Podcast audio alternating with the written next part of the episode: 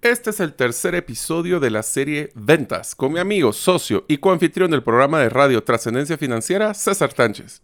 Hablaremos de cómo mejorar tu cierre de ventas, o en otras palabras, cómo pasar personas que solo están interesadas a clientes que realmente compren.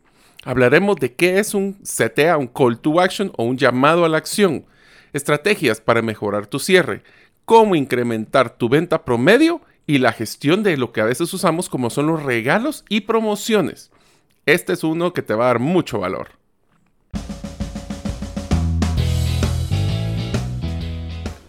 Bienvenidos al podcast Gerente de los Sueños, donde le brindamos las herramientas prácticas, competencias e inspiración para que los líderes de impacto cumplan sus sueños.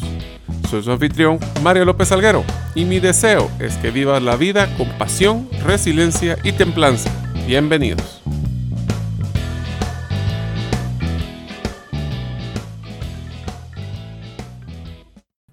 Hola amigos, bienvenidos al episodio número 113 del podcast Gerente de los Sueños. Mi nombre es Mario López Alguero.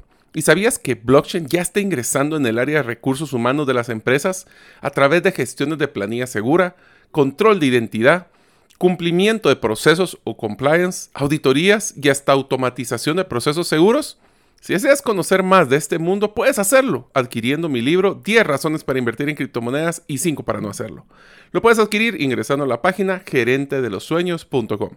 Deseo agradecerte que nos escuches el día de hoy. Si todavía no eres parte de la comunidad de los sueños, no sé qué estás esperando, así que apúrate. Lo puedes hacer de dos formas. La primera, suscribiéndote a nuestros correos electrónicos, ingresando a la página gerentedelosueños.com. O si no, lo puedes hacer a través de nuestro listado de difusión de WhatsApp. Te prometo un mensaje a la semana solo me tienes que enviar tu nombre al más 502, más 502 para aquellos que nos escuchan en los más de 36 países fuera de la frontera de Guatemala, y el número celular 5017-1018. Repito, 5017-1018. Pues muchas gracias César, es un gusto estar en este tercer episodio de la serie de ventas. Hoy vamos a hablar de un episodio que es muy interesante, que es cómo cerrar. Te quiero hacer un pequeño preámbulo. Yo siempre he dicho cuando me ha tocado capacitar en los diferentes equipos de ventas de que yo digo de que hay dos maestrías, es cómo prospectar y cómo cerrar. Y usualmente esas dos maestrías, las personas se especializan en una de esas dos. Así que si ustedes escucharon en los episodios anteriores donde hablamos de la prospección, van a poder identificarse con uno o este que vamos a hablar de cierre. Y espero, como recordándoles que esta serie no es solo para las personas que están en el equipo de ventas o de mercadeo en especial. Estamos hablando de que esto es para cualquier persona que quiera vender cualquier cosa a cualquier otro equipo. Esto puede ser recursos humanos que quiere vender un proyecto, finanzas que quiere vender un proyecto, inclusive la parte de informática que quiere vender un proyecto, o si eres un emprendedor, lo que te va a pasar todos los días, es estar vendiendo, vendiendo, vendiendo. Así que esperamos que el día de hoy este episodio les dé mucho valor y estamos muy entusiasmados de poder estar con ustedes.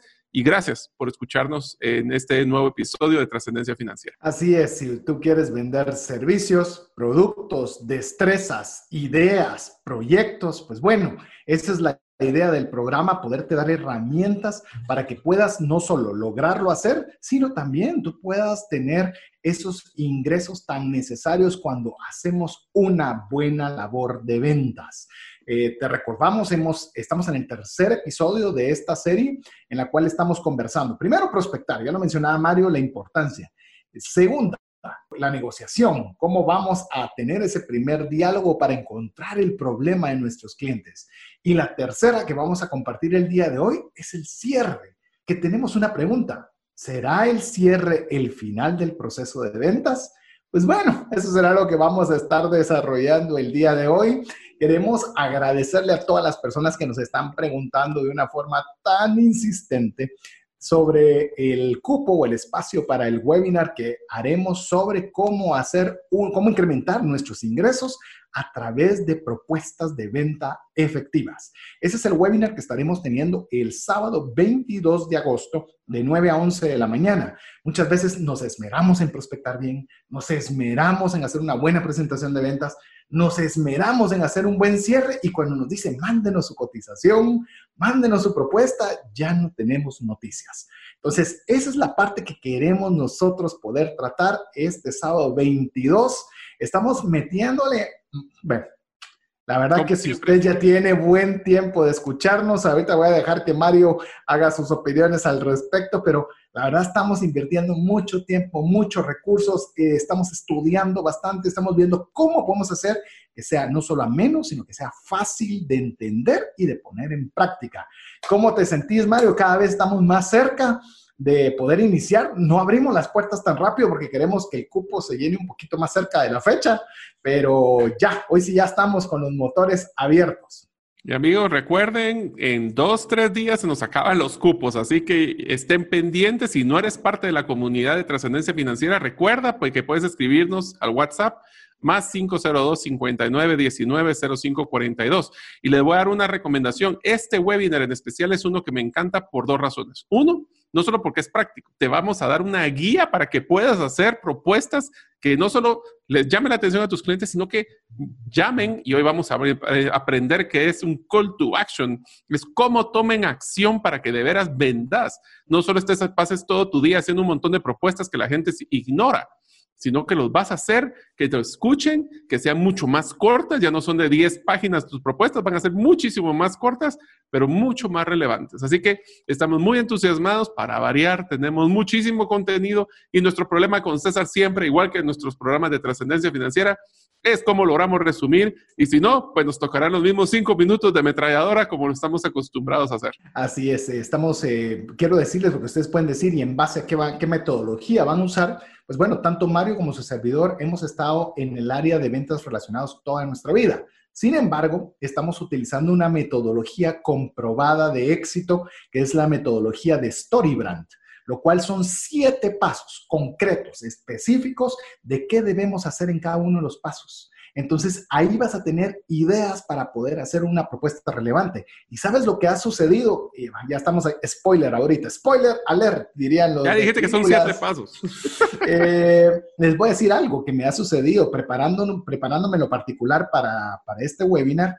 Eh, algo que me ha sucedido es que cuando se elabora bien la propuesta, Ahí tienes tu, paso a paso de negociación, tu paso a paso de cómo dar una charla de tu producto. O sea, está tan bien estructurado que vas a poder utilizarlo para múltiples cosas. Así que, como bien dijo Mario, y ya con esto arrancamos directo con el tema que tenemos preparado el día de hoy, la forma en la cual estaremos enviando la información, eh, dónde se va a estar enviando el link de acceso, costo, pago, todo lo que se necesita, va a ser vía WhatsApp. Por ello es bien importante que nos escribas al más 502 59 19 05 42.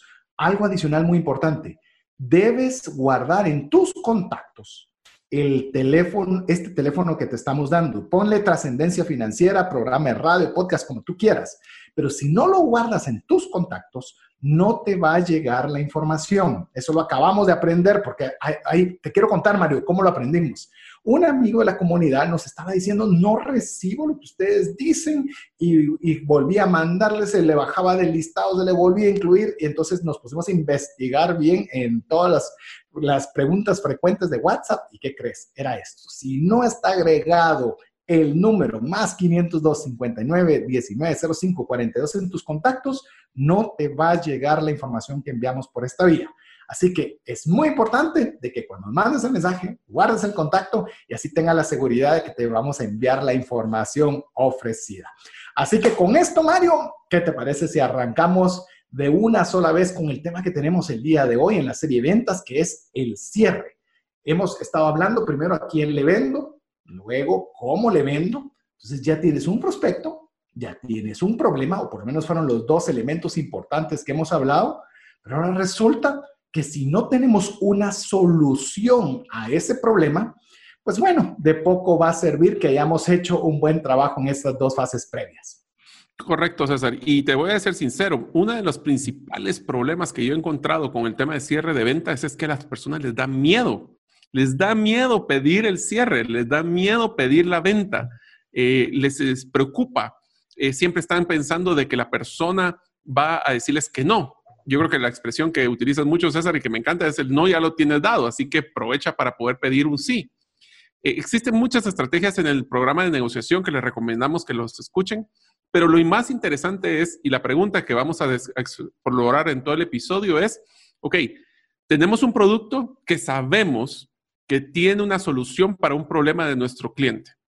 Entonces, es nuestra obligación, véanlo así, yo quiero que cambien su mentalidad de decir, solo vendo porque tengo que generar ingresos. No, ustedes tienen que vender porque es una obligación solventar los problemas de nuestros clientes. Si un cliente necesita una, una de sus soluciones, ¿por qué no se lo van a ofrecer? Ese es número uno. Número dos, tenemos que estar claros de que nuestra propuesta va a ser comparada. Entonces, ¿por qué no le hacemos de una vez, como ejemplo de las propuestas que vamos a, manejar en el webinar, para hacer una diferente? Porque miren, si algo nos ha enseñado Storybrand, y se lo digo de una vez, es que si ustedes son parte del ruido, pierden. Así que vale la pena que empecemos con un contexto de decir, ok, ¿cuál es el problema que nosotros vamos a solucionar? ¿Por qué es que somos relevantes para el cliente? ¿Cuál es esa solución? Y aquí viene una de las primeras recomendaciones, César, que les voy a dar a nuestros oyentes. No vendan todo su portafolio de productos y servicios. Si ustedes quieren ir al grano y quieren salirse de ese ruido, enfóquense en el producto o dos productos máximo que le van a solucionar su problema al cliente. Para eso, regresen a prospección y escuchen cómo es que nosotros tenemos que identificar cómo poder hacer, cómo identificar el problema del cliente y ser relevantes a la hora de comunicarse. Porque el cierre al final del día les voy a dar una pequeña, este es un tip, César, que yo aprendí, pero por las malas y por las buenas. Les voy a, ¿Sabe cuál mejor cierre? El que ustedes no piden. El mejor cierre que existe es aquel que el cliente está tan convencido de que él quiere comprar. Recuerden, las personas odian, todos odiamos, yo sé que es una palabra fuerte, odian que les vendan, pero les encanta que les ayuden a comprar. Entonces, su cierre, ¿qué es? Facilitar la compra. Porque una vez que tengamos eso, después vamos a tener que platicar al final del episodio de cómo es esa pregunta que hizo César. ¿Será que es el final del proceso, el cierre, o todavía nos queda mucho por hacer? Sí, bien, bien decía Mario, a veces queremos vender todo el portafolio de productos y llegamos con un catálogo con 500 cosas. Y Mario todo, todavía fue muy amplio en decirle uno o dos productos. Yo le digo uno o dos beneficios de un producto que usted tenga. ¿Qué solución? Mire, si usted tiene claro, punto número uno, cuál es el problema que usted está solucionando y usted tiene claridad absoluta de la solución que usted está ofreciendo, mire, la cosa se vuelve, como dice Mario, el cierre se vuelve algo que es como cuchillo caliente en mantequilla, se vuelve sumamente fácil. Cuando se vuelve laborioso es porque el cliente no entiende. Yo les voy a contar una de mis anécdotas, de mis primeras eh, oportunidades eh, colocando seguros hace ya muchos años. Y había una persona, una persona que para mí era un cliente en ese, en ese momento, bueno, hoy en día todo cliente es grande, pero en ese momento era muy grande y yo quería ofrecerle un seguro de vida, me recuerdo, un seguro de vida, y él una persona mayor con sus hijos ya fuera de casa, o sea, no tenía realmente una razón específica, yo comencé a tratar de buscarle, pero hice muy bien el tema de la prospección. Él, yo sé que le agradaba, eh, de hecho, nos volvimos buenos amigos después del tiempo. Y él, él me decía algo, yo le trataba de dar mil razones, ¿verdad? Todavía era bastante, bastante, no estaba todavía tan preparado en ese momento. Y ¿saben qué recuerdo que él me decía? Mire, yo le quiero comprar, pero de verdad, deme una razón para que le compre. Es que no me gustan las razones que usted me da y no puedo comprarle así. Pues como que dice, pero me lo dijo, no solo pensó. O sea, y yo decía, ala, se está esforzando para decirme que debo buscar más profundo para encontrar cuál es esa solución, porque le di mil soluciones que a él no le importan. Entonces, mire, eso es algo que es bien importante. Si usted tiene una solución, imagine usted que está en el desierto, eh, otra vez, el mismo ejemplo, está en el desierto alguien que ha pasado dos días sin tomar agua y usted tiene agua pura, fría, con hielo y demás, ¿Cómo iría usted? Mire, yo la verdad creería que tal vez, yo tal vez tengo alguna solución que no, sé si usted le puede ser útil. No, usted ya sabe que es el prospecto ideal, sabe que tiene un problema y usted tiene la solución que le va a hacer a esta persona su vida mejor. Como bien dice Mario, si usted se enfoca en que usted está solucionándole un problema a la otra parte, Mire, usted debería estar motivadísimo, debería no tener ningún tipo de temor y lanzarse a dar esa solución porque usted tiene la solución del problema de otra persona. Y sabes, te voy a poner un ejemplo, César, que me recordó. Eh, yo tuve la oportunidad, para algunos que me conocen y si no, pues les comparto, de que estuve en el área de ventas y mercadeo de una multinacional muy grande de contact center. Y una de las cosas que yo quiero que recalcarles, porque esto fue una experiencia bien interesante, es que nosotros ganamos un proyecto de 300 plazas de trabajo. Imagínense, 300 personas que iban a poder trabajar para un proyecto, pero el cliente, cuando nos contrató, era un banco nos dijo, yo quiero que sean ustedes como empresa, pero lastimosamente no va a poder ser en Guatemala por temas de riesgo mundial y lo vamos a hacer en Panamá. Lo que yo aprendí de de esa negociación fue de que lo que nosotros, imagínense, o sea, nosotros jamás habíamos estado en Panamá. Tuvimos que ir a poner todo de nuevo, o sea, todo, cero de nuevo. O sea, imagínense el riesgo de experiencia de nosotros de abrir una. Pero entonces, ¿por qué nos contrataron a nosotros? Y ese es uno de los aprendizajes que les quisiera compartir, es porque nosotros pero es que les juro, suspirábamos, sudábamos el producto. La confianza que teníamos de nuestra diferencia, nuestra propuesta de valor, cuando hablaban con un agente, cuando hablaban con un gerente, cuando hablaban conmigo, todos teníamos esa confianza que era lo mejor que les podíamos dar de servicio. Entonces quiero decirles que el aprendizaje es uno muy sencillo. La mayoría de las personas creen que un buen vendedor es aquel que es agresivo. No necesariamente es el que sabe y confía en su producto y confía que ese producto realmente le da la diferencia para solucionar el problema del cliente. Entonces, si ustedes, la primera pregunta que les voy a hacer es, bueno, ustedes confían en lo que están vendiendo, pero realmente les, sudan esa pasión porque se les nota, miren, hasta en la boca. Es como ahorita que están escuchando a César y a mí el tema de ventas, a nosotros nos apasiona y se siente. No es como que lo veo que estuviera, es que fíjense que vender es como que fuéramos dos para dos y vamos, o sea, no, se nota que nos gusta. Pues si a ustedes les gusta esa propuesta y quieren compartírsela, créanme que las personas lo escuchan. Inclusive, eso se emana o se está generando cuando ustedes escriben un correo cuando hacen una llamada, cuando reciben un cliente en su tienda. Entonces, lo primero que tienen que hacer es, se tienen que autoconvencer. Si ustedes no creen en su producto, difícilmente lo van a vender. Segundo es, confiados y apasionados de que esa es la mejor solución. Y conste, y les voy a dar una recomendación final. Acuérdense que los productos que ustedes, o el negocio, o los, o los servicios, no piensen de que ese producto necesariamente es el que le va a solucionar los problemas a ustedes. Voy a poner un ejemplo de los carros. Los carros, nosotros vendíamos carro de alta gama y ninguno de los, de los ejecutivos, ni ninguno de nosotros creíamos de que vender el carro más caro era algo para nosotros, pero sabíamos que había una persona que sí le apasionaba ese modelo, esa persona. Entonces, confíen de la solución, no necesariamente porque es la mejor solución para ustedes, es la mejor solución para el cliente. Eso era, eh, te digo, eh, también en los inicios de la corredora de seguros, eh, la mayoría de programas que se colocaban en la oficina eran en dólares. Y una de las primeras cosas que resultaba era, bueno, si costaba vender un seguro que costara mil quetzales, ¿cuánto vender uno que costara mil dólares? Y entonces nos dimos cuenta hasta que obviamente, tanto de mi persona como para toda parte del equipo, que inclusive la persona que podía pagar, por decirte algo como que estabas mencionando, mil dólares, era más fácil que él pudiera pagar mil dólares que una persona de mil quetzales pudiera pagar mil quetzales, por simplemente poder adquisitivo.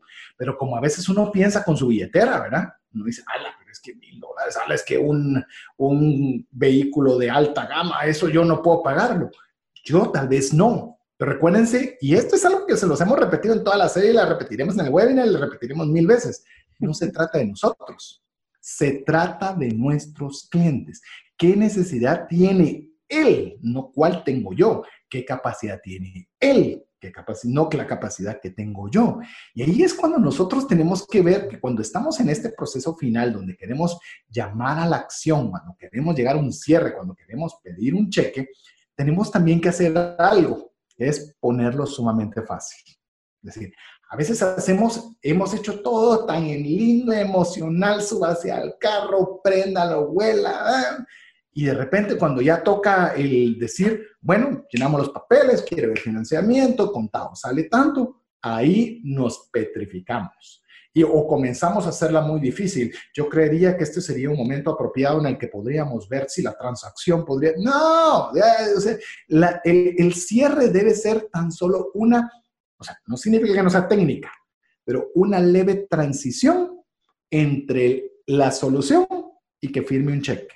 muy sencillo. Y le digo algo de una vez, esto implica pedir dinero, pedir tarjeta de crédito, pedir cheque, pedir efectivo, pedir la aprobación del proyecto, implica aprobar la idea, implica que le den el presupuesto que está pidiendo para su departamento, eso implica pedirlo. Mire, yo le voy a decir algo, aunque a usted le guste mucho algo, raras veces usted toma una decisión porque hay un, remordimiento. Ah, yo debería comprar ese carro. Es que de veras es buena plata. Ah, yo debería comprarme ese otro pastel. O, o sea, hay porque estoy muy gordo. Y comenzamos a, la mente comienza, aunque desee y sepa que es una solución, algo que él necesita, la mente comienza a hacer remordimiento. Ahí es donde el proceso de llamar a la acción o de cierre conlleva en facilitarle a la persona tomar la acción. Y te diría de que una de las cosas que estás mencionando, César, que es muy clara, es nosotros, el cierre per se, la mayoría de veces es, un, es una decisión emocional. Para poder tomar esa decisión em, emocional, tenemos que facilitarle toda la información lógica, por ejemplo, en el caso del carro, cuánto es lo que vale, cómo es el financiamiento, cuánto es el gasto de gasolina, etcétera, etcétera, para que esa emoción se mantenga. Porque les voy a decir qué es lo que yo encontré. Esa emoción es lo que es un, es un producto finito. Y finito, estoy diciendo que al principio tenemos una gran emoción que entre más dificultad en el proceso del cierre a la venta, y aquí quiero aclarar una diferencia, César, que no hemos dicho. Cerrar no es vender. Cerrar es el proceso donde nosotros convencemos a las personas de que sí quieren el producto y lo quieren comprar ya. Pero vender es uno donde tenemos que hablar de la facturación, orden de compra o hasta pago. Algún día me gustaría, ¿sabes qué, César? Te dejo ahí la, idea. Es un, programa que me encantaría hacer, es cómo hacer eh, modelos de compensación para equipos de ventas. Mm. Porque ese es otro mundo, pero, o sea, ¿en qué momento nosotros, y tal vez voy a dejar esto como un punto muy importante para todos ustedes, ¿cuál es el factor de éxito de un encierre de una negociación? ¿Es que el cliente se lleve el producto? ¿Es que el cliente pague la factura? ¿O es el cliente que va a quedar tan satisfecho que va a querer comprar una y otra vez con nosotros?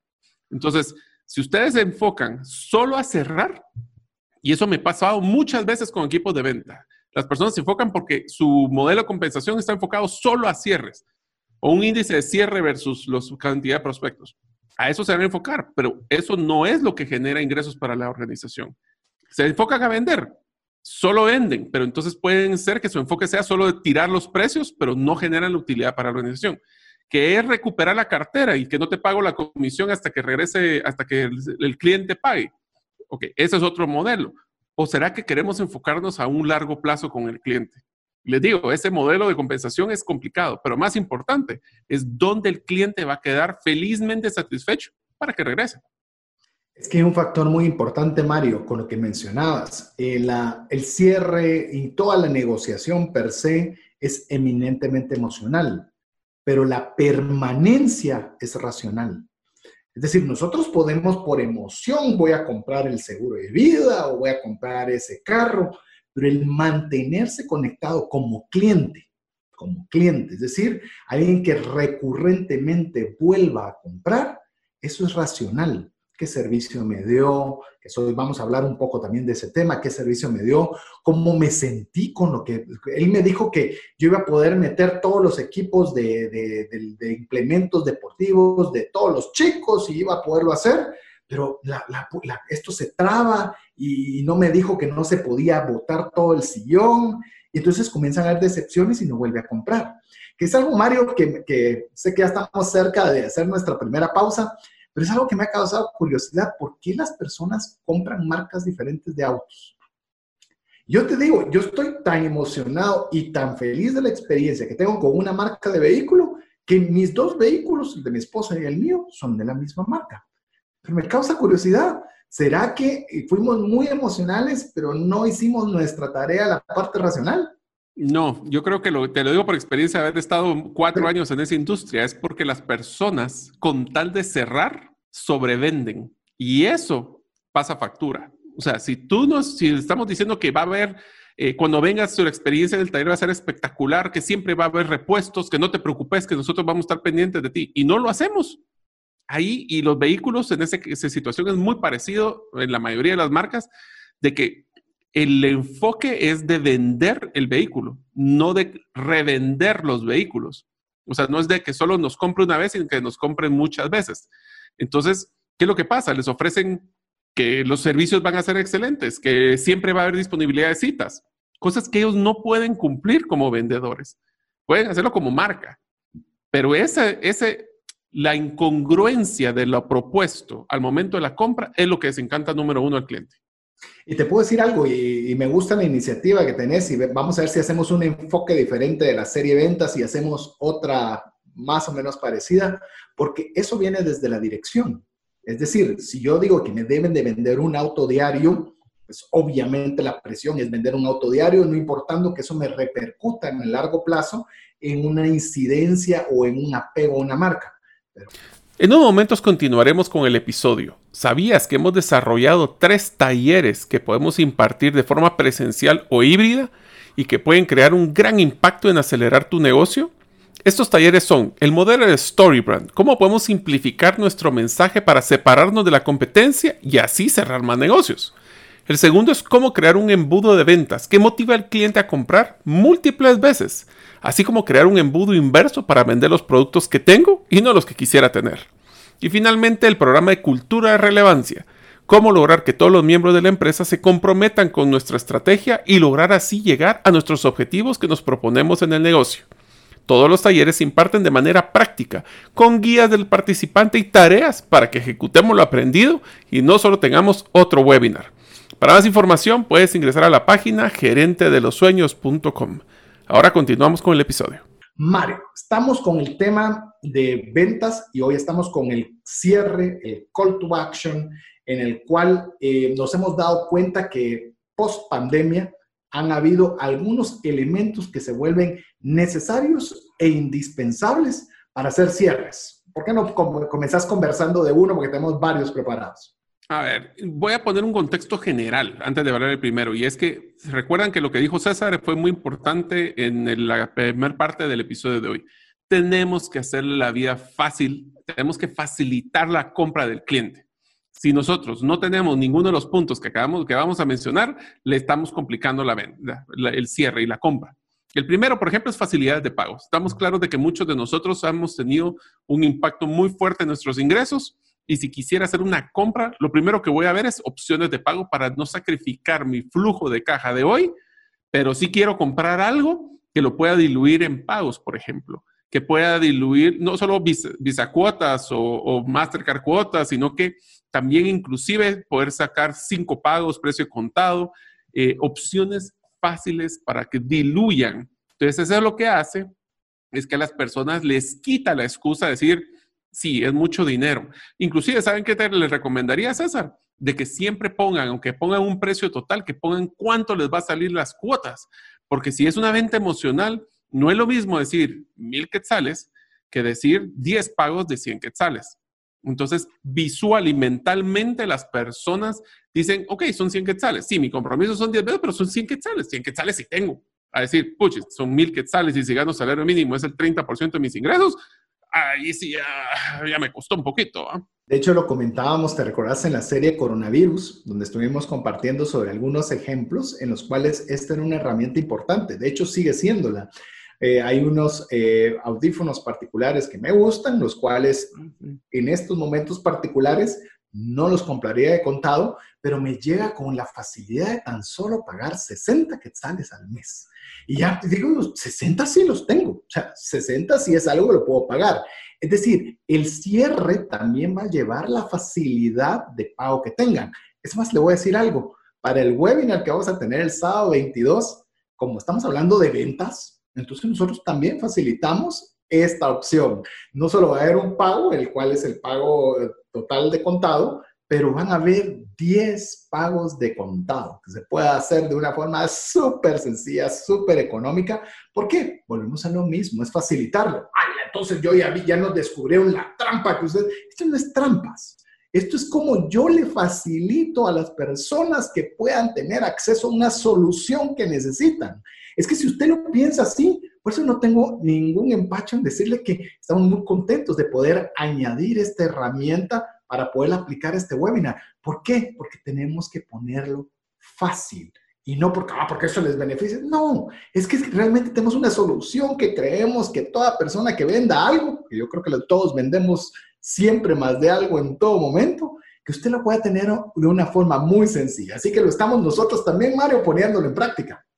Exactamente, no solo hay que decir lo que hacemos, no solo hay que decir qué hacer, sino cómo lo hacemos. Y es inclusive, ahorita César acaba de mencionar el segundo punto, cobros digitales. Miren, si algo de ahora sí cambia, y eso sí les digo, sí es culpa del coronavirus, es que todas las bancos y las tarjetas de crédito han logrado finalmente dar una herramienta para que cualquiera, cualquiera pueda cobrar en línea, pueda dar visa cuotas o cuotas de Mastercard o cuotas de American Express, no importa la línea de tarjeta que tenga, y que sea fácil, porque se le puede mandar a su celular, el celular mete la información paga con la tarjeta y se acabó la venta.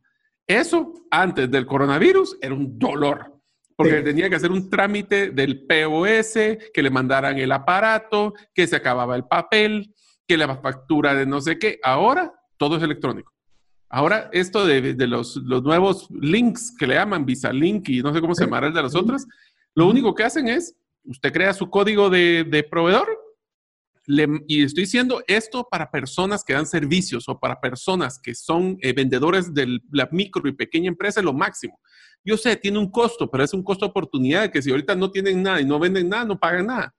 Entonces, ustedes solo entregan, les, les configuran ahí en el Internet, usted manda un vínculo que se configura con cuánto es el monto, cuántos pagos quiere, eh, todo.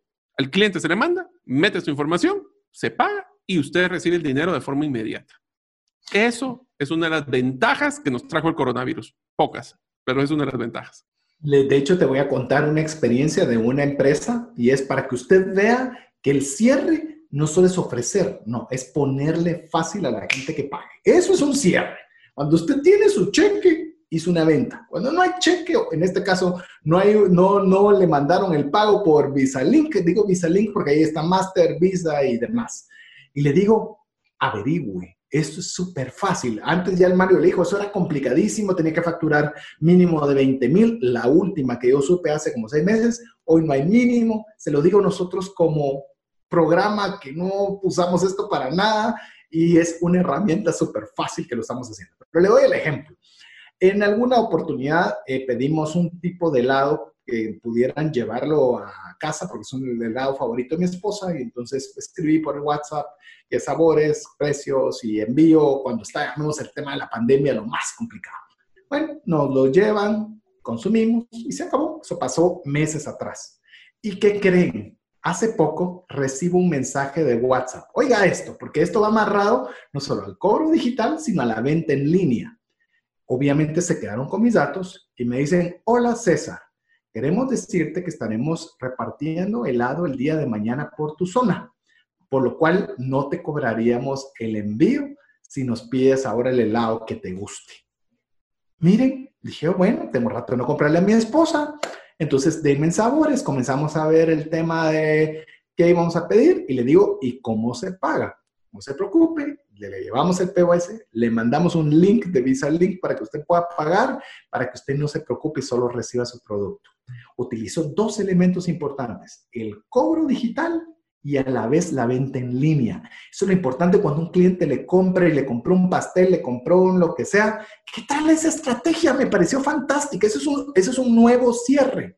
Porque eh, decirle, mire, voy a estar allí, le voy a evitar este, y con mucho gusto se lo mando y aquí está la forma de pago. Eso es un call to action, eso es motivar a alguien que yo no estaba pensando en helados, no estaba, pero pensé, tengo rato de no, de no comprarle a mi esposa y lo voy a hacer y la voy a sorprender con algo bonito y agradable. Mire qué maravillosa forma de poder aprovechar la tecnología y, y vender en línea. Bueno, inclusive ahí metiste hasta el siguiente punto, que fue facilidades de entrega. Porque obviamente ahora las personas no están saliendo de sus casas necesariamente. Entonces, si nosotros somos un pequeño empresario o somos una persona que quisiéramos poder vender servicios, tenemos que ver opciones de entrega y, facilidades. Aquí lo que me encantó con tu ejemplo del helado es que metiste facilidades de pago, cobro digital, venta en línea y facilidades de entrega de un solo. ¿Por qué? Porque para ellos su ruta seguramente ya la tenían llena o la tenían planificada y lo que están haciendo es llenando su ruta con clientes que estaban por ahí. Ahora, para eso tuvieron que ver de tener tu información, guardarla y saber usarla. Mira, yo no te imaginas todo lo de Big Data que hablan de los datos de los clientes y todo eso. Yo miro personas y empresas que tienen millones de millones de millones de datos y no hacen nada con ellos. Este cliente, este, este, esta empresa de helados, que no ha de tener millones de clientes, ha de tener cientos, si no es que un par de miles, les ha dedicado a hacer algo relevante, que fue facilitar la compra. Ellos no te vendieron, ellos solo te facilitaron que te animaras vos a comprarles y no comprarles en cualquier momento. Cuando a ellos les convenía mandarte su producto. Imagínate qué interesante. Magistral. Digo, magistral el ejemplo y por eso se los quería compartir. Por eso cuando usted vea, cuando hablamos prospección, negociación, cierre, es un proceso bien suavecito si usted lo sabe manejar, pero tiene que darle facilidades, que la gente pueda tomar la decisión muy fácil. Algo que le puedo decir también en esta, en esta vía es que para que pueda usted ayudarse en este, lo que llamamos call to action, que tome acción, es que la gente tenga victorias rápidas con lo que usted da. Esto de que, mire, usted va a comprar esto, pero dentro de 10 años usted va a poder comenzar a ver que tiene un retorno. Dentro de 10 años, yo no sé si voy a tener negocio, así como va la cosa en 3 meses, 6 meses, un año. Y, ah, pero ¿qué tiene que ver un helado? Dese un gusto. Se ha dado cuenta cómo ha estado caluroso el día de hoy. Hoy voy a estar cerca y puedo llevarle, usted hasta se imagina, le mandan los sabores. Es decir, una ganancia rápida, un deleite, un gusto, un ahorro de tiempo, una satisfacción, eh, ese, ese tipo de cosas donde la gente sienta que inmediatamente sacó algo de provecho. Eso, le digo, va a ser algo que le va a ayudar a cerrar negocios. A ver, César, te voy a hacer un examen. A ver, ¿qué te parece? Vamos a hacerlo. ¿Qué le recomendarías a una persona que vende? Y voy a hacer un ejemplo eh, hipotético para que no vayamos a romper sensibilidades con nada. Imagínate que vas a comprar un nuevo horno de, o una nueva estufa que ahorra el 15% del gas que estás generando, pero te cuesta el 50% más que una, que una de las estufas actuales. ¿Qué quiere decir esto? Si yo me cuesta mil quetzales es una estufa regular, esta cuesta 1500. O sea que el punto de entrada está más caro.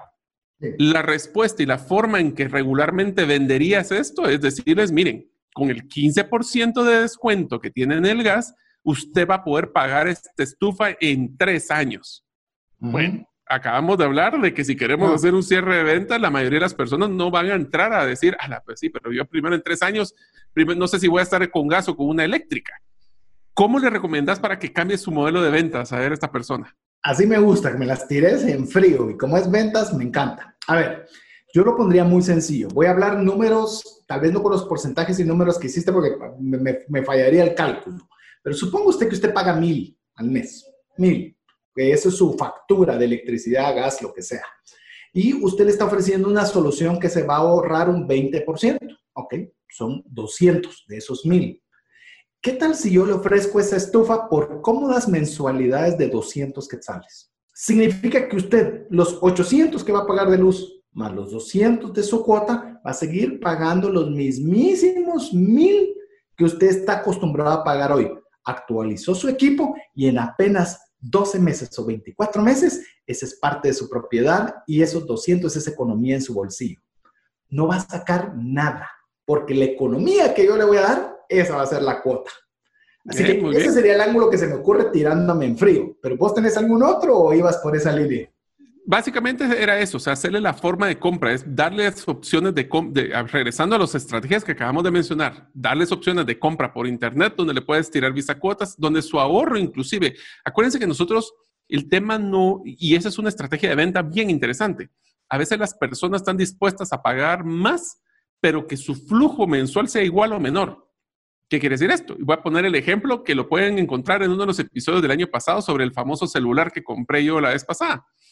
Esto lo que hice fue bajar mi, mi, mi, contrato de telefonía porque estaba teniendo demasiados megas de internet y no me lo estaba gastando, lo bajé a la mitad y con la diferencia de ese dinero de la cuota, eh, financié un celular nuevo.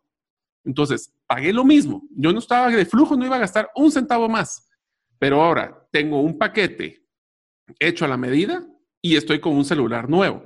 Lo mismo pasa con las estufas que estamos hablando. O sea, que lo más importante es centrarle a la persona y decirle, bueno, tu flujo va a bajar, va a ser igual, y después de ese tiempo te vas a tener ahorros, sí. Pero acuérdense, es bien difícil vender ahorros futuros.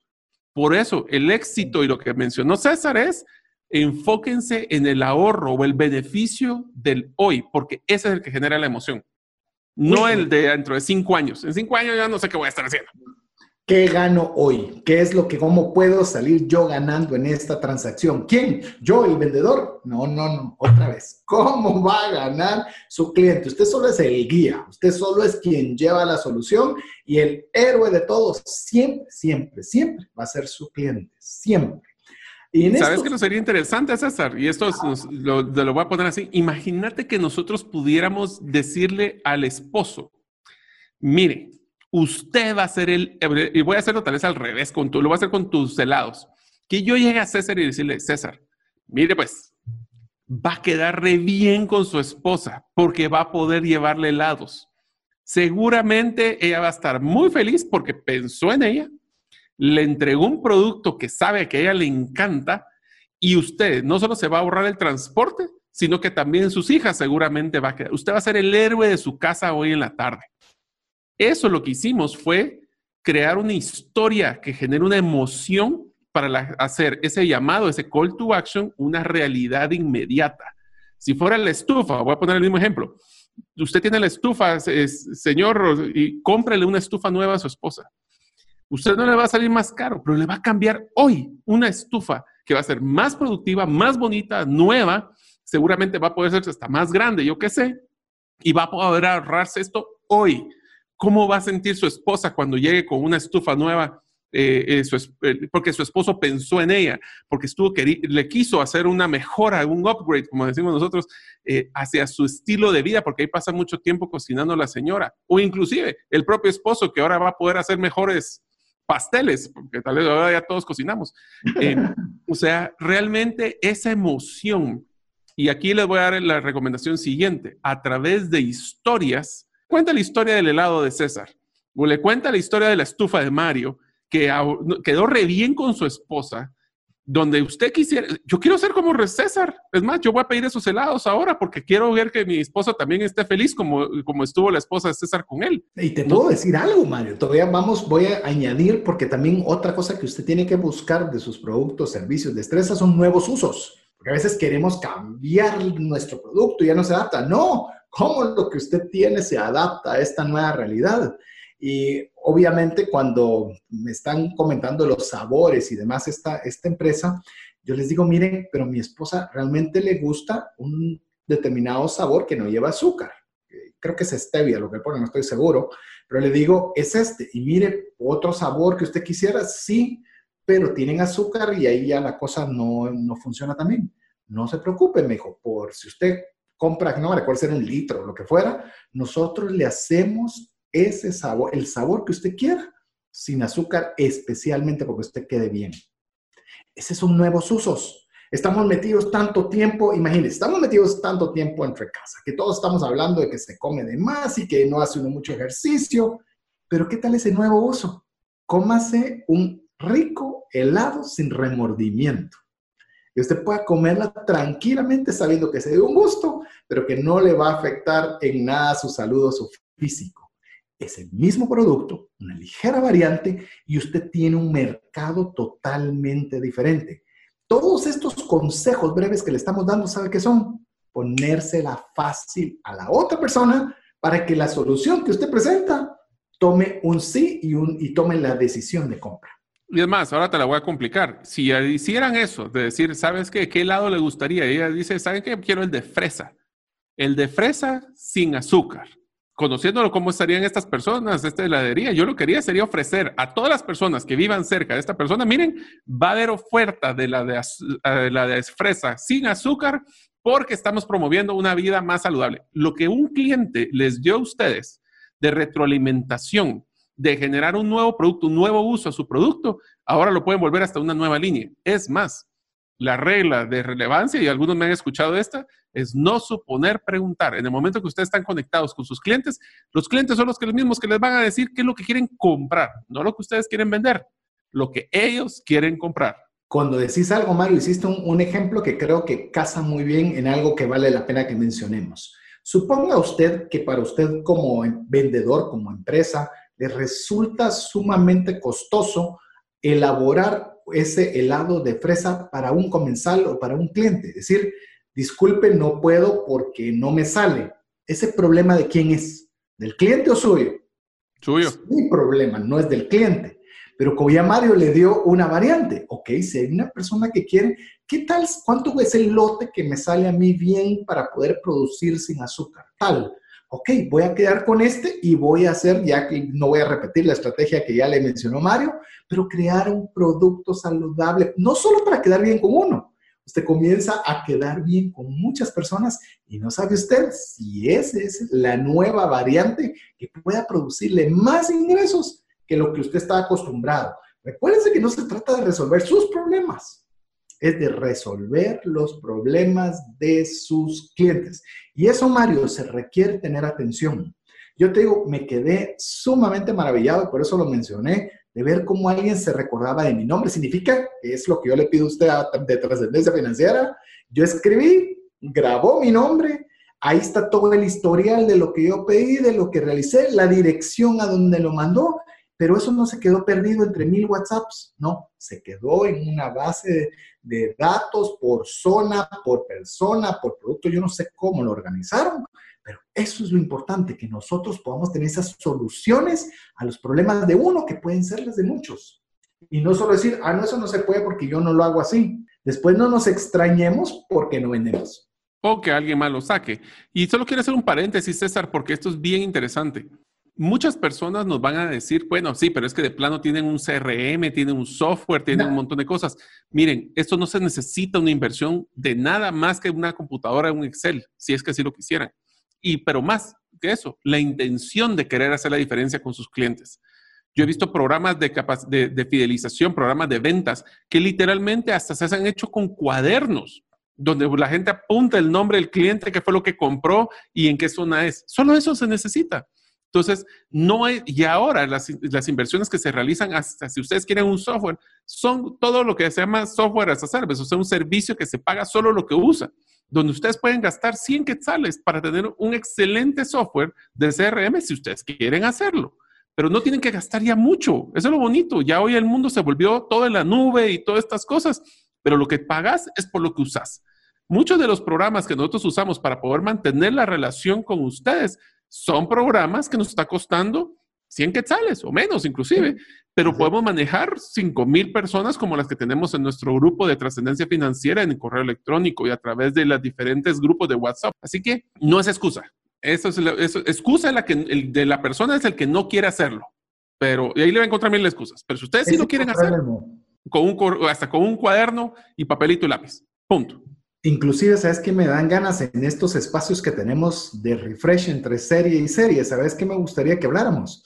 Del WhatsApp Business. ¿Cómo utilizar adecuadamente un WhatsApp Business? Usted lo puede tener por categorías. Hay una opción en la que puede ponerle etiquetas. Entonces, suponiendo esta empresa de helados, puede ponerle zona 10, zona 9, zona 14, zona 1, zona 4, y lo tiene por etiquetas. Entonces, al tener etiquetas, usted puede mandar ofertas especiales de envío al día siguiente por etiquetas. Pero ya le estoy anticipando, mire, aquí nos emocionamos y así es como salen las ideas de los programas para explicarle que ya Incluso su WhatsApp no solo sirve para mandar un mensajito, tiene muchas atribuciones que usted puede aprovechar para cada una de las cosas que estamos hablando el día de hoy. Bueno, Mario, hemos estado hablando de cómo hacer cierres y llamar a la acción en estas, en estas fechas, que es, lo que me gusta los principios de ventas. Te, voy a contar algo rápido. Eh, me estoy cambiando de oficina, de una oficina a otra, y obviamente está el proceso de depuración. ¿Cómo sabes qué es eso? Tienes un montón de cosas y ver qué sí te vas a llevar al otro lugar y dentro de ellos hay muchos libros y manuales de ventas antiguos, pero muy, muy antiguos.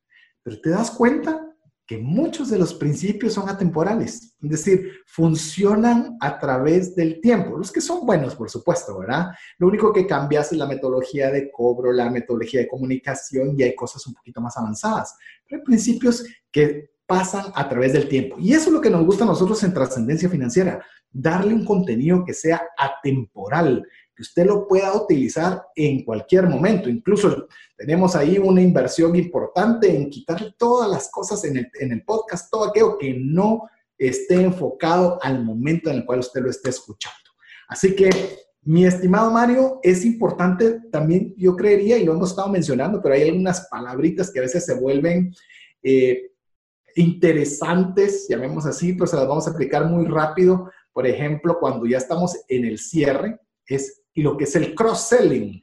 No sé si alguna vez usted lo ha escuchado o no, pero es cuando usted ya vendió algo a una persona y tiene más productos, como le dijo Mario, usted no tiene que ofrecerle todos los productos a su cliente de un solo, pero usted puede venderle el primero y luego ver, la, si usted sabe por qué lo compró, qué problema está solucionando, puede ver si otros productos que usted tiene pueden también cumplir o cómo resolverle un problema al cliente. Y eso se llama cross-selling. Te voy a poner un ejemplo que es muy, muy fácil porque todo el mundo nos pasa y es eh, nosotros en la industria de alimentos, en restaurantes, es muy común de que nos se capacite a las personas para ofrecer ese producto adicional complementario que pudiera vendérsele cuando alguien hace un plato principal. Voy a poner un ejemplo. Si una persona va a pedir un plato de carne, eh, posiblemente se le va a ofrecer un vino que vaya con esa carne o el postre que vaya con esa carne, o el complemento adicional que podría ir con esa carne. Lo mismo aplica con los helados que mencionó César en, la parte anterior, donde tal vez les ofrecía, él está acostumbrado a escoger tres, tres sabores. ¿Qué tal si le ofrecen un cuarto? Que tal vez muchas personas que tienen, y eso lo, lo aprendimos de Amazon, ¿verdad? Muchas personas que han comprado este producto también han comprado el producto tal y tal. Inclusive, Mario, solo, solo voy a hacer un paréntesis con lo que decías. ¿Qué, sabores ha comido? ¿Son cremosos? ¿Son frutales? Entonces, usted no le va a ofrecer un, helado cremoso si él solo le ha comprado frutales. El complementario debe ser en base a lo que has pedido, que es lo que hace Amazon, como bien decías. Es correcto, es correcto. Y entonces, el, a ver, para poder venderle, hacer venta cruzada, y voy a decir que hay dos modalidades, está el cross-selling y el upselling. El cross-selling es cuando le vendes un producto complementario de tu gama. Un upselling es cuando le vendes un producto de mejor gama. Por ejemplo, si una persona pide pollo, pues le podemos ofrecer carne, que tiene un ticket promedio más alto. Si estaba comprando César todos sus helados en paleta, pues ahora se le va a ofrecer un galón que tiene un ticket promedio más alto. Y antes de seguir en el siguiente tema, César, solo no quiero que se me olvide. Hay un punto muy importante y es que para poder tomar una decisión, las personas necesitan un pequeño empujón. Y un empujón muy común es dar el sentido de urgencia de la compra. Y voy a poner el ejemplo de nuestro, de nuestro webinar. El hecho que le estemos diciendo de que se nos acaban en dos días, primero no es mentira. o sea, sí es verdad que se nos acaben, pero eso les da un sentido de urgencia de que los que estén en nuestro grupo, cuando reciben esa información, tienen que tomar acción, porque no les quiero decir la cantidad de personas que se han quedado y después nos mandan mensajes de regaño porque querían estar adentro. Sin embargo, ese sentido de urgencia lo que hace es que las personas saben que cuando reciben la información tienen que tomar acción en el momento. Ahora, sí les quiero pedir un gran favor. Si van a usar la estrategia del, de que va a haber un, es un producto limitado, se acaba la oferta en tal tiempo, eh, ya no va a haber más producto, que es, todas son válidas, que sean verdad. Así es. Porque hay algo que sí es una cosa que pierde credibilidad, ciertamente, son esas tiendas que dicen liquidación porque cerramos todo el año. O sea, se está cerrando, o sea, significa que va a cerrar próximamente, no que es que va a pasar todo el año en liquidación. O sea, ese tipo de estrategias hay que ser, primero, realistas, tienen que tener una fecha. Si se acaba la fecha, cúmplenla, porque no puede ser eso que tercera ampliación de la oferta porque por tiempo limitado. No, si lo mete, la oferta y la promoción por tiempo limitado, que tenga una fecha. Cúmplala. Porque miren, eso por quedar bien, quedan peor. Sí, no mienta. Mire, si usted miente en cualquier proceso de ventas, pierde lo más importante que es la credibilidad. Y su producto puede ser magnífico, pero no tiene credibilidad. Y, y no te vuelven a comprar. No te van a volver a comprar. Entonces, eh, yo les puedo decir algo y voy a hacer una anécdota. Eh, no tengo la autorización de decir el nombre, pero eh, nosotros realmente no hemos abierto las puertas o no habíamos abierto las puertas para inscripción en el webinar todavía, porque queríamos cabalmente que no nos suceda eso. a veces se llena demasiado rápido y falta demasiado tiempo para hacer el webinar y, nos ha tenido algunos detallitos porque la gente se mete la semana antes. Eh, queríamos ser un poco más cautos con esto.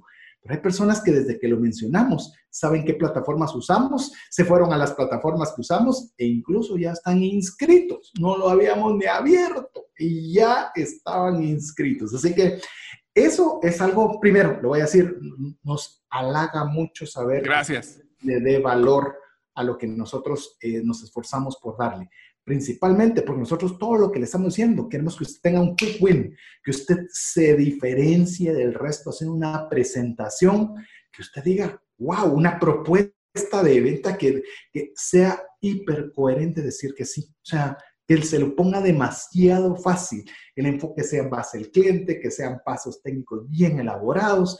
Ese es nuestro deseo. Así que, como estamos hablando de ventas, se siente tan fácil poder conversar, conversar de este tema. Hay algo que es bien... No, y mira de que estamos hasta usando la estrategia nosotros para el webinar, o sea que también estamos para que vean de que o sea, sí somos congruentes. Así es. Yo le te diría, César, y uno de los aprendizajes del siguiente punto que a mí me encanta es que aprendimos a través de una persona que se llama Pat Flynn, y eso sí, ya lo, César y yo somos fans de ese. Mario, Mario, antes de que digas eso, porque yo sé hacia dónde vas a ir, Hicimos una pregunta al inicio. ¿El cierre o cuando nos entregan el cheque es el final del proceso? Y ahora viene la respuesta, Mario. Ok, la respuesta es que definitivamente que no. Es más, si ustedes hacen el cálculo de cuánto cuesta generar un cliente nuevo que nunca ha comprado, es sumamente caro entre el mercadeo, la venta, el proceso. Pero ¿cuánto cuesta venderle un producto más a un cliente que ya nos compró? es 10 veces, según las últimas estadísticas, esto no me lo inventé, 10 veces más barato conseguir un cliente que sea leal, que sea un fan, y ahorita vamos a hablar del concepto de Pat Flynn de super fans. Lo que nosotros queremos decirles es, miren, si ustedes realmente quieren ser exitosos a largo plazo, no busquen meter lo que llamaba yo la moledora de carne, César. Eso va a ser bien interesante. La moledora de carne es no agarren a todos esos clientes nuevos, los meten en un proceso que lo único que hacen es vender, pero desencantar. Entonces, ¿qué es lo que es? Se vuelve, se vuelve la moledora de carne porque no genero una base de clientes sólidos que me están comprando constantemente. Entonces, mi costo de venta es más bajo y lo que estoy haciendo es tratando de conseguir rogarle a la gente que me compre para que los trate mal y nunca más me vuelvan a comprar. Lo que dijo Pat Flynn fue muy sencillo. No tienen que tener ustedes miles de millones de fans en sus páginas web. No, no piensen en su Facebook que tiene miles de miles de miles de likes. Eso no sirve. Lo que ustedes necesitan es un grupo muy pequeño de clientes leales que no solo les van a comprar, van a ser sus mejores vendedores, porque ellos son los que van a andar promoviendo su producto o su servicio. ¿Saben quiénes son unos perfectos superfans nuestros? Ustedes. Ustedes que nos escuchan, ustedes que nos comparten, ustedes que les dan likes a nuestras publicaciones, aquellos que les mandan este episodio, si a ustedes les gusta, compártanlo con sus amigos, demuéstrenos que de veras el esfuerzo que hacemos vale la pena. ¿Cómo? Simplemente compartiendo. Eso es ser un super fan.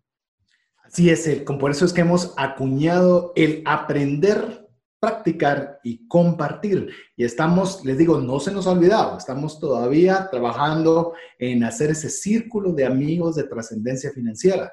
Es, no por ser super fans y ser, no, para que seamos una comunidad que de veras podemos apoyarnos en generar estas herramientas de inteligencia financiera. Y esto, le digo, vuelva a sus clientes superfans. Vuelva a su jefe un superfan suyo. Es decir, mire, hay personas, yo le voy a contar de una en particular, una persona que no tenía tanta capacidad de hacer un montón de cosas, pero tenía algo que le era confiable. Una persona confiable que podía darle las llaves de la oficina, que lo que le pedía lo hacía. Él llegó a escalar hasta ser el gerente general de esa empresa. ¿Por qué? Porque tenía algo bien claro. Él era una persona confiable. Entonces, él vendió su destreza a los dueños de la compañía y al punto que los dueños de la compañía, para ellos, él era un super fan. Entonces, realmente usted logra hacer esa conexión en la cual ya no se vuelve un proceso de venta tedioso. Usted quiere los productos, quiere los servicios, quiere las destrezas, primero porque obviamente le resultan beneficiosos, pero otra porque lo tratan diferente. Que aquí es donde entra el tema de si se acaba la venta con el cheque, ¿no? Entra, entra e inicia el proceso de generar relaciones. Yo le comenté de esta persona que quería comprarme, pero yo no le daba las razones necesarias. Nos juntamos muchísimas veces a almorzar, nos juntamos muchas veces a refaccionar. Una persona muy culta, muy inteligente, de la cual yo aprendía mucho. Y yo aprendía porque no nos hemos podido ver por las circunstancias de pandemia y demás. Pero le digo, es algo que se construye relación. Entonces, ¿alguien puede llegar a tratarle de vender a esta persona? Sí, le va a comprar, tenga por seguro, ni de milagro. Y lo digo en esta persona particular porque usted construyó una relación. Usted hizo de su cliente una relación que ya no es transaccional. Me das, yo te doy, te exijo, te obligo. No, es yo te ayudo, decime cómo más te puedo ayudar, contá conmigo. Y hoy les digo, hoy, que pasamos una pandemia, les digo, vos Mario también, hemos visto personas que recordamos con cariño por lo que nos han ayudado, pero también tenemos vos y yo, personas que lamentablemente no las vamos a recordar por la forma en la que nos trataron a nosotros y quizás a nuestro entorno en un momento donde realmente se tenía que sacar este elemento que estamos hablando, el generar esa empatía, ese cariño, ese aprecio para tener relaciones a largo plazo. Ahora, todo esto que decimos, César, suena muy bonito, pero yo voy a seguir un ejemplo que me enseñaron en una de las empresas que trabajé. Eh, si ustedes alguna vez han visto la película Jerry Maguire, van a entender este concepto que decía, enséñame el dinero, show me the money. ¿Qué quiere decir esto? The money. Sí, invitado, por favor. Show me the money. Si no la si visto, vea la película. Película serie 2, parte 2.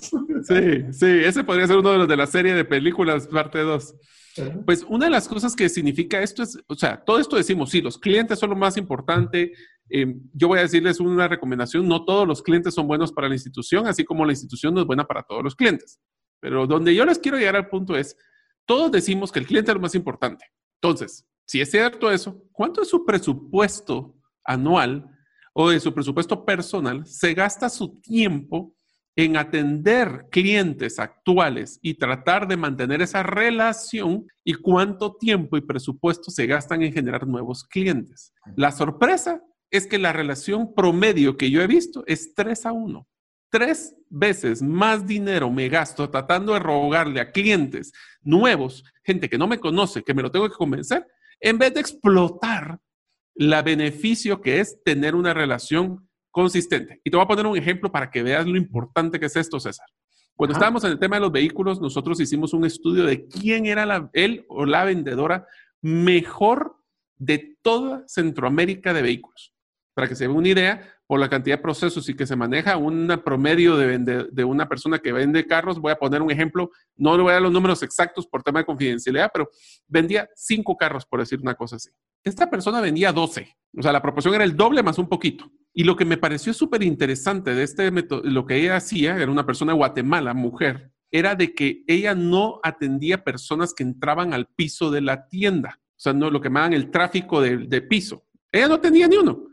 Ella lo que hacía es que lo único que hacía era mantener una relación constante de venta con sus clientes del pasado. Entonces ella tenía planificado que cada mes revisaba quién le había vendido tres, cuatro, cinco años antes, le decía, mire, su carro, que yo sé que yo se lo vendí, ahora se lo voy a poder recibir por tanto dinero y por solo la diferencia usted ya podría comprar la nueva versión del nuevo vehículo. De ahí otra cosa que les voy a dar una recomendación simpática que ella hacía que me encantó es que ella nunca pedía referidos. La mejor forma de conseguir referidos es no pedir referidos, sino que es extender esa emoción que la persona tiene a otras personas que se podrían beneficiar. ¿Cómo significa esto?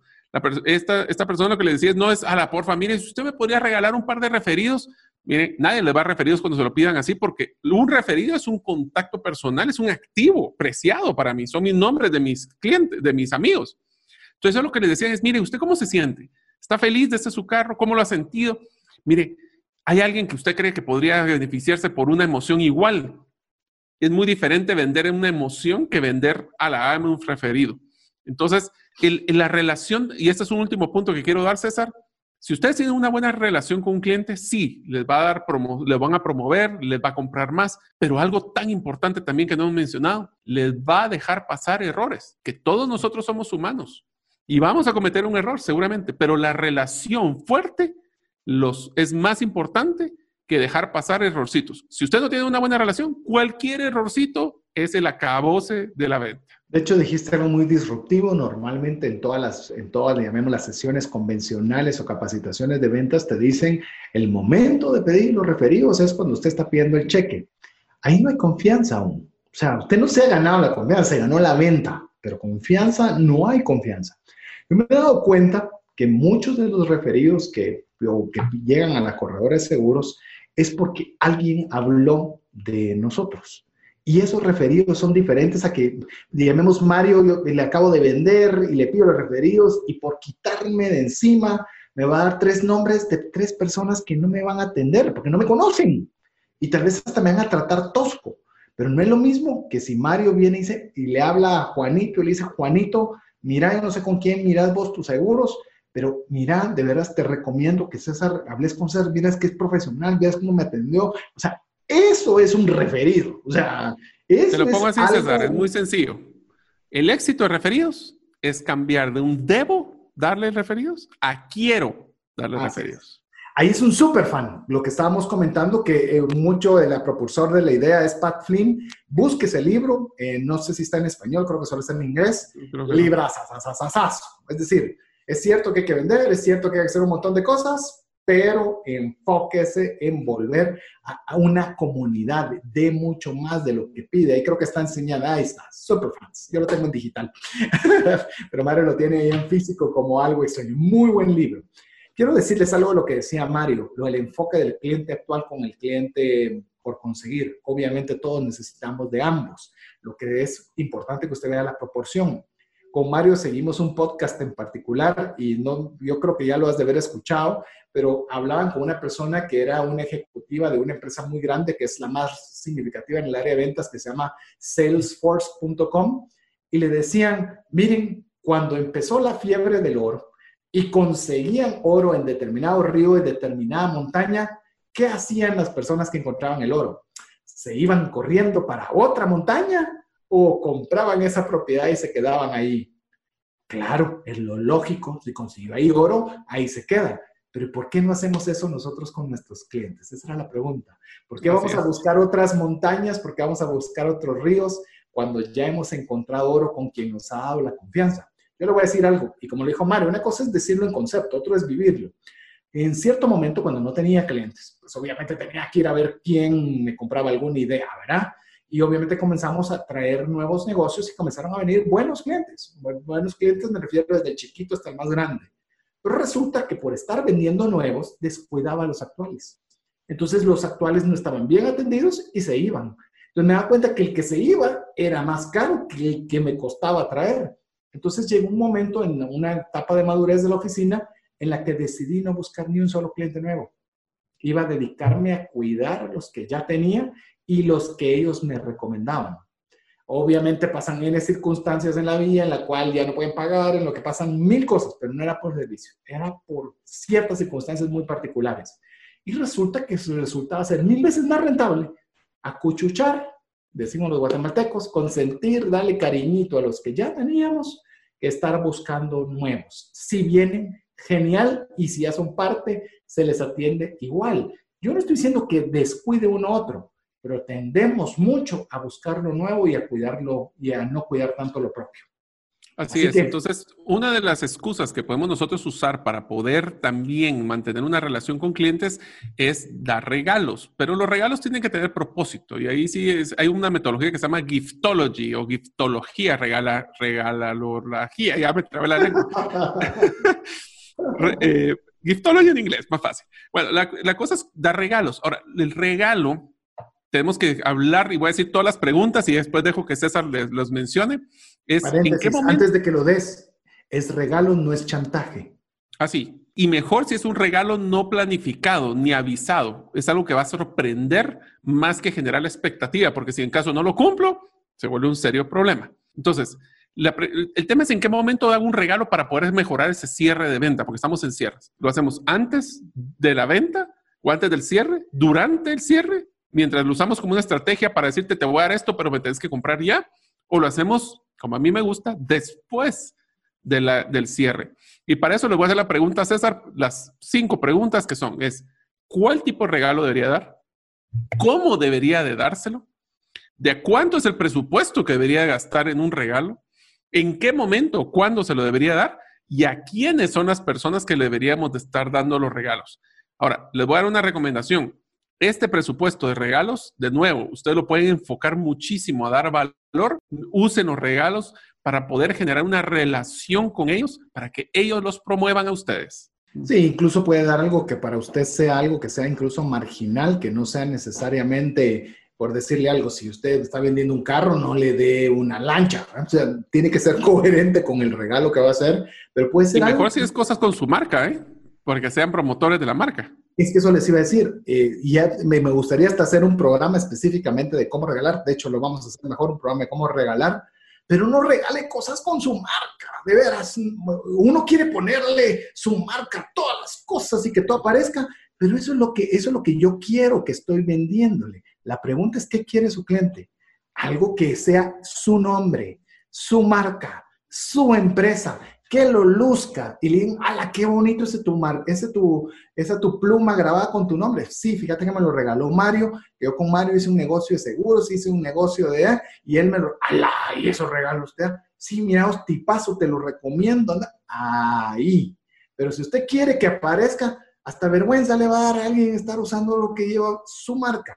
Pero eso es otra historia para hablar de Giftology. Entonces, el cierre, amigos, es hacerle fácil a la gente tomar la decisión de comprar algo y empieza allí la relación. No termina el proceso, empieza la relación para que se vuelva no solo en una transacción comercial, sino en un cliente en el cual se construye una relación a largo plazo de soluciones de problemas en las cuales los dos ganan. Gracias por escuchar el episodio de hoy de Gerente de los Sueños. Recuerda que para lograr cumplir tus sueños, solo debes de ponerle fecha y tomar acción. Las notas y material complementario de cada episodio puedes encontrarlo en la página gerentedelosueños.com. La música que han escuchado es Feeling Good de Kevin MacLeod y pueden encontrarla en incompetech.com. Hasta la próxima y que sigamos haciendo nuestros sueños una realidad.